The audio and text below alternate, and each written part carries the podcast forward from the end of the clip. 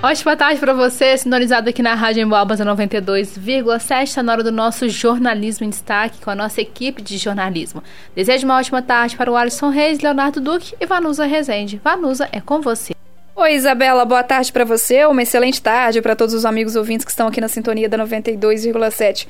Vambora, né, nesse sextou aqui com o jornalismo em destaque, que começa, inclusive, falando, gente, sobre mais um acidente que foi registrado ali na rua Aureliano Pimentel hoje.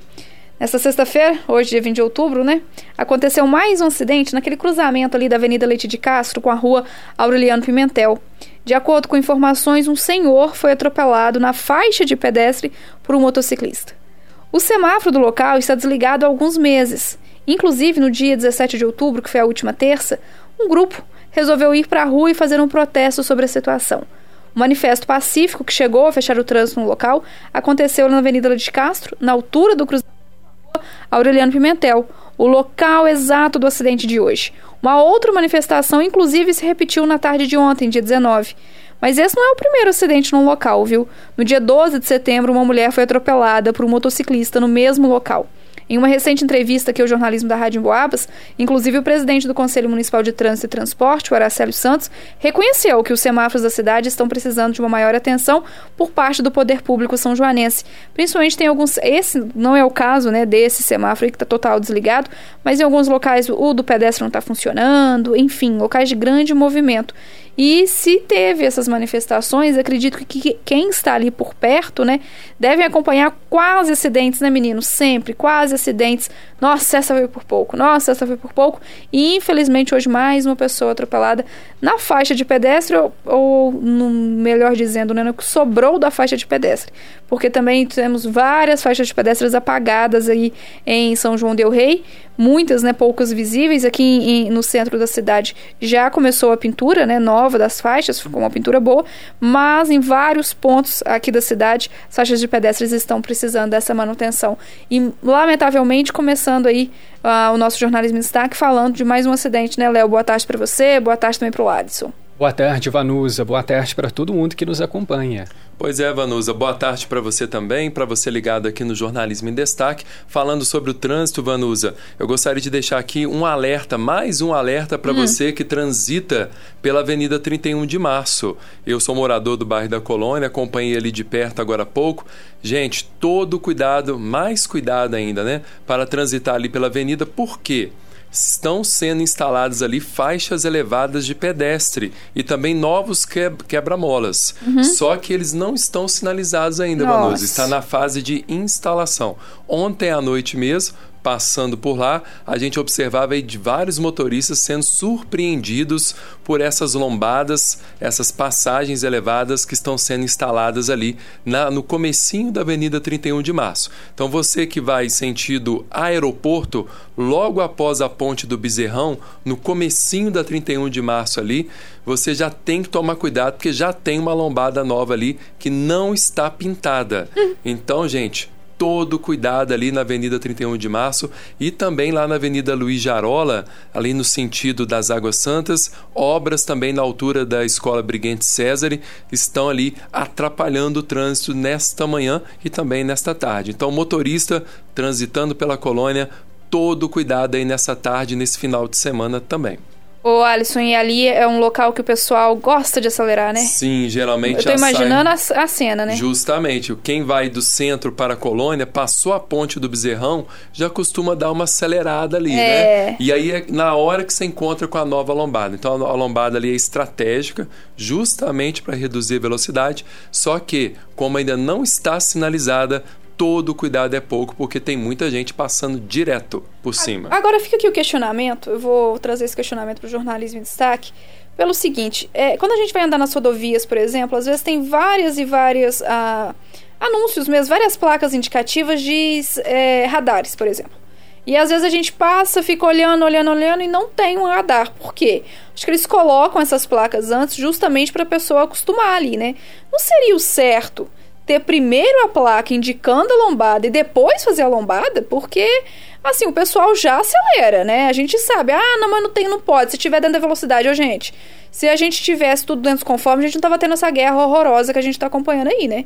Não dá para contar só com isso. É perigoso, né? Em São João del Rei a gente tem de tudo um pouco, né, Vanusa? Lá na minha rua, por exemplo, tem placas de quebra-mola, mas não, não chegou tem. a lombada ainda. Uhum. Agora o caso da 31 de março, que precisa em muito de mais sinalização para melhorar essa segurança no trânsito, inclusive em relação a essa nova, essas novas lombadas né, que estão sendo instaladas, a gente não percebeu sinalização que ela está sendo instalada.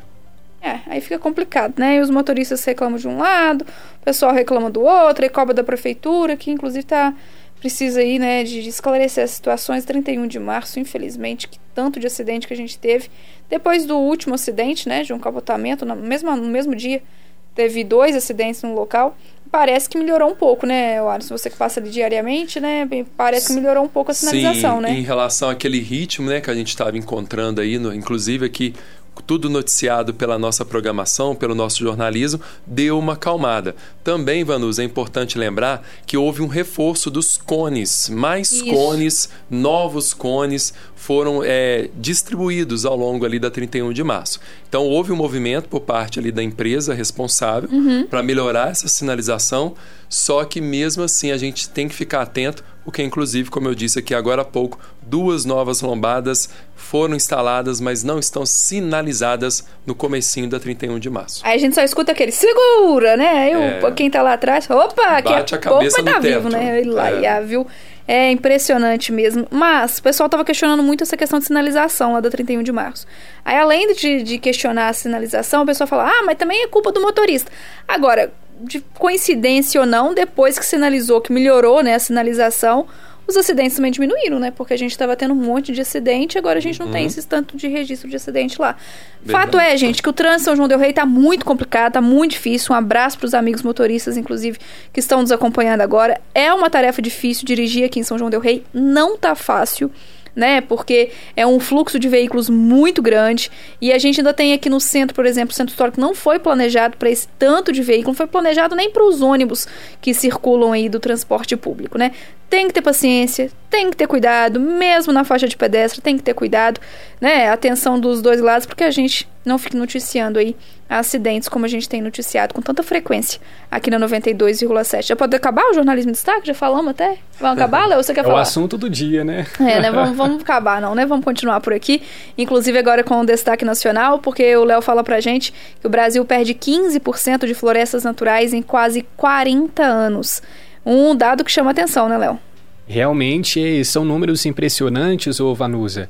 É um novo levantamento que foi feito biomas e foi constatado que entre 1985 e 2022 nós tivemos uma redução de 15% da área ocupada por florestas naturais aqui no país, passando de 581 milhões de hectares para 494 milhões. E o principal fator de devastação foi a apropriação da agropecuária e os últimos cinco anos aceleraram esse processo de desmate, respondendo por 11% dos 87 milhões de hectares perdidos. É o que revela a coleção 8 do mapeamento anual da cobertura e uso da terra aqui no Brasil. E segundo o trabalho, os biomas que mais viram florestas sumirem nesse período foram a Amazônia, com queda de 13%, e o nosso Cerrado, com uma redução de 27% mais um alerta aí para o nosso meio ambiente. Bom, rapidamente agora a gente vai falar sobre o noticiário estadual, que uma vacina contra a dependência em crack criada aqui em Minas Gerais, criada pela FMG, ganhou um prêmio milionário e reconhecimento também, né, Alisson? Sim, sim, Vanusa, notícia boa, né, que com certeza aí traz é, um reconhecimento pelo trabalho dos cientistas da UFMG, gente. A equipe da UFMG, responsável pela Caliscoca, conquistou a premiação de 500 mil euros, 2,6 milhões de reais, na segunda edição do Prêmio Euro Inovação na Saúde. Então, a equipe da UFMG, responsável por esta vacina, é, a solução terapêutica contra a dependência de cocaína e crack, conquistou a premiação de 500 mil euros, gente. O prêmio é organizado pela multinacional farmacêutica Eurofarma, que atua em mais de 20 países. A cerimônia de entrega foi realizada na noite da última quarta-feira, lá em São Paulo. O coordenador da pesquisa, o professor Frederico Garcia, lá do Departamento de Psiquiatria e da Faculdade de Medicina da UFMG, ele afirmou, né, que essa campanha ele agradeceu, aliás, à sociedade brasileira que apoiou essa campanha. Ele disse o seguinte, ó: desenvolver ciência na América Latina não é fácil. A UFMG é hoje uma universidade que está fazendo a diferença. Só temos a agradecer o apoio da nossa reitora, do nosso pró-reitor, de toda a equipe que trabalhou aí nesta vacina. Lembrando que essa vacina, gente, é uma das inovações, uma das inovações dela é a utilização de uma molécula sintética como plataforma. De acordo com Garcia, que a gente acabou aí de citar, as vacinas convencionais normalmente utilizam a plataforma proteica, que pode ser uma proteína de vírus ou bactéria. Aí ele explica aqui que a gente dá um passo importante ao usar uma molécula totalmente sintética para fazer uma plataforma vacinal. E existem várias vantagens. Então a premiação foi recebida na noite da última quarta-feira em São Paulo, Vanusa. É um reconhecimento a essa vacina contra a dependência em crack que foi criada aqui pelos nossos cientistas da UFMG. Tá certo, obrigada. O Alisson pelas informações. O, a gente costuma brincar aqui na redação que sexta-feira é o dia, né?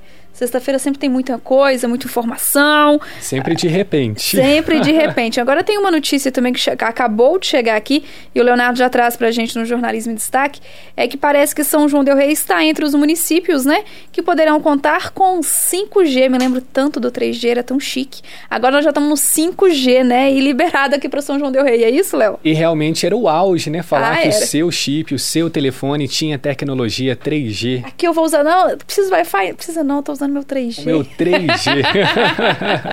Muito bem. E olha só, pessoal, a novidade é que a partir de 23 de outubro, as prestadoras que comprarem lotes na faixa de 3.5 GHz vão poder solicitar à NTT, que é a Agência Nacional de Telecomunicações, o licenciamento e ativação de estações de 5G nessa faixa em mais 432 municípios, inclusive São João del Rei, segundo deliberação que aconteceu nesta quarta-feira durante uma reunião ordinária do grupo de acompanhamento da implantação das soluções para problemas de interferência na faixa de 3,6 MHz. Então, com essa decisão, vão ser 2.456 os municípios com a faixa de 3,5 GHz disponível para utilização por estações do 5G, perfazendo aproximadamente 156 milhões de brasileiros, o que corresponde a 73% da população do Brasil.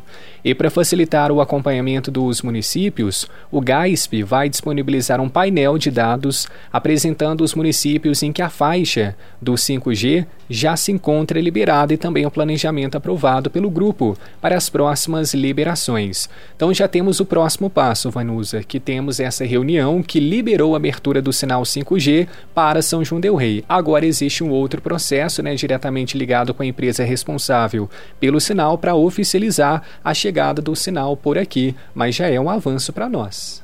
O 3G para o 5G, né? Aquele salto. É, 2G passou pro 3G e foi, né? Um G eu não lembro. 2G chegou. Um G eu não precisava te falar. É, gente, as coisas estão mudando muito rápido mesmo, né? Impressionante. Então, que seja bem-vindo aí o 5G em São João del Rei. E vamos aguardar, porque, por exemplo, Tiradentes também há algum tempo, alguns meses atrás, já tinha entrado na lista das cidades que poderiam receber o 5G. Não é de um dia para o outro, né? Mas, de qualquer forma, a gente fica na expectativa, então, para que aconteça. Tá procurando Tiradentes aí na, na, lista de Minas? Procurando as outras cidades, se tem mais alguma aqui da região, mas tudo indica que aqui é somente São João del Rei agora. Mas é Barroso, né? Barroso foi liberado agora também. Barroso também? Sim, agora Santa Cruz de Minas, interessante que não está na lista. É, né? mas eu acho que eles vão atualizando essa lista de tempos em tempos, né? Quando foi Tiradentes, Exato. além de Tiradentes, umas outras cidades, mas não eram cidades aqui da, da região. Como é que fica o nosso internauta de Santa Cruz de Minas? Não vai ter 5G? Tá entre São João e Tiradentes? Não tá nessa lista por enquanto, né? É, Coronel Xavier Chaves, Léo? Coronel Xavier Chaves também apareceu aqui na lista. Hum, Chique, então tá bom. tá bom. Bom, ô, Alisson, fala agora pra gente aqui de uma, um, um encontro né, especial em São João del Rei sobre economia popular solidária. Esse assunto muito me interessa, viu? Demais. Olha só, para você que deseja iniciar, gente, ou fortalecer a sua rede de negócios, aí dentro desses padrões da economia popular solidária, tem uma oportunidade muito bacana. Neste sábado, dia 21 de outubro, de 8 da manhã até o meio-dia, haverá um encontro especial formativo sobre o tema. Sabe onde vai ser, pessoal? Lá no salão comunitário, atrás da igreja do Senhor Bom Jesus do Monte, aqui em São João del Rei. Então, se você se interessa por essa área, pode comparecer lá amanhã, de 8 a meio-dia, no salão comunitário atrás da Igreja do Senhor Bom Jesus do Monte, aqui em São João del Rei. Para participar, o interessado já deve manifestar o seu interesse, claro, a sua inscrição, o seu cadastro, no telefone de contato que é o 32 98418 4519. Então vou repetir para você que interessa nessa área 032 98418 4519. Lembrando, gente, que quando se fala em economia solidária, se fala em um conjunto de atividades econômicas de produção, venda, troca, compra e finanças, organizadas coletivamente por trabalhadores e trabalhadoras, no formato de autogestão e participação democrática. Então, oportunidade bacana, Vanusa, para amanhã, de 8 a meio-dia, Economia Popular Solidária em destaque. Maravilha, Alisson. Obrigada. Viu melhoras que a voz estava indo embora, né? É verdade. Esse tempo, né, o Alisson colabora, né? Muita gente. Eu, eu mesmo tô com alergia também. A voz tá meio pra lá, meio pra cá, não sabe como que tá. Bom, hoje, gente, vou encerrar aqui o Jornalismo em Destaque dessa sexta-feira muito produtiva. A gente estava falante nessa sexta-feira, né? Mais que o normal. Falando sobre um projeto muito bacana, que é um projeto social e musical do bairro Senhor dos Montes. Aqui eu mando aquele abraço especial para todo o pessoal do Senhor dos Montes, que é o Music Brothers.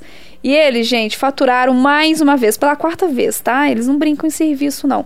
Mais um título estadual no sétimo campeonato estadual de fanfarras e bandas do estado de Minas Gerais. Agora a gente pensa, temos sete, né? Sete edições do campeonato. Quatro vezes eles faturaram. Muito bacana, né? Eles faturaram em 2018, 2020, 2022 e 2023. O projeto foi criado em 2018, começou com 15 membros, com o intuito de inserir a garotada em um projeto social e musical. Deu certo e hoje já são 60 pessoas envolvidas.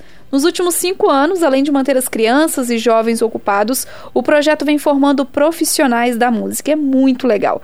Hoje nós conversamos com o presidente, o Rafael Rodrigues, que falou, inclusive, né, sobre como foi é, que surgiu, enfim, sobre o esforço para conseguir a recente premiação. E conversamos também com o Glauter Martins, ele que é maestro do grupo, e nos explicou, né, além da premiação em categoria, por exemplo, o projeto ficou como segundo melhor geral do estado todo esse esforço está sendo reconhecido com as premiações, né? Além das quatro estaduais, o projeto conseguiu também premiação nacional ano passado, quando participou do Campeonato Brasileiro em São Paulo.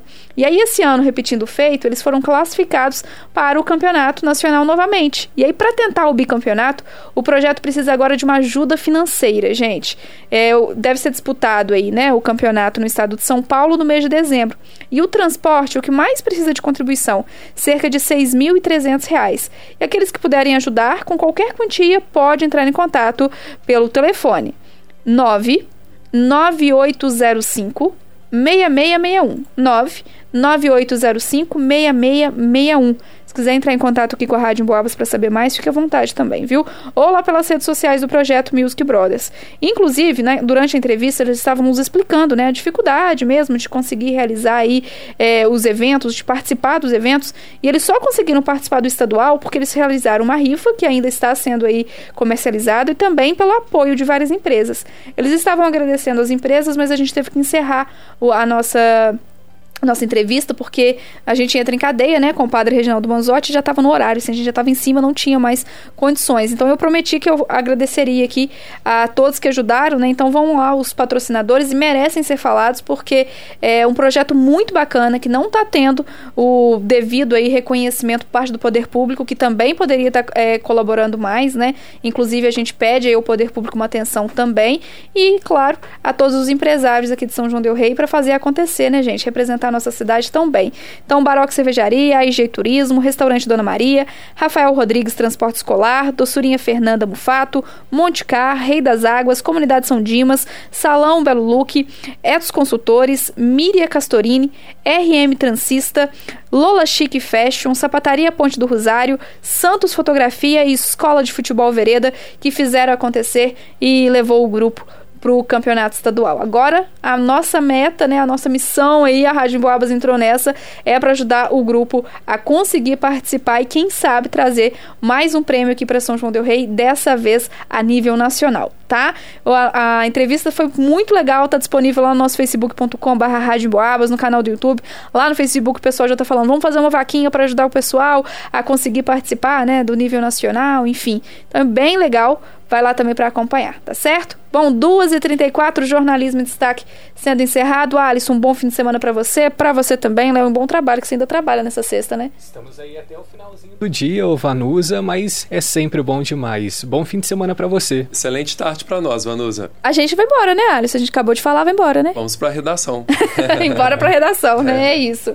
Ô, Isabela, bom fim de semana para você também, tá feliz com o seu Flamengo, né? Papo de esportes, imagina aí o que, que vai falar.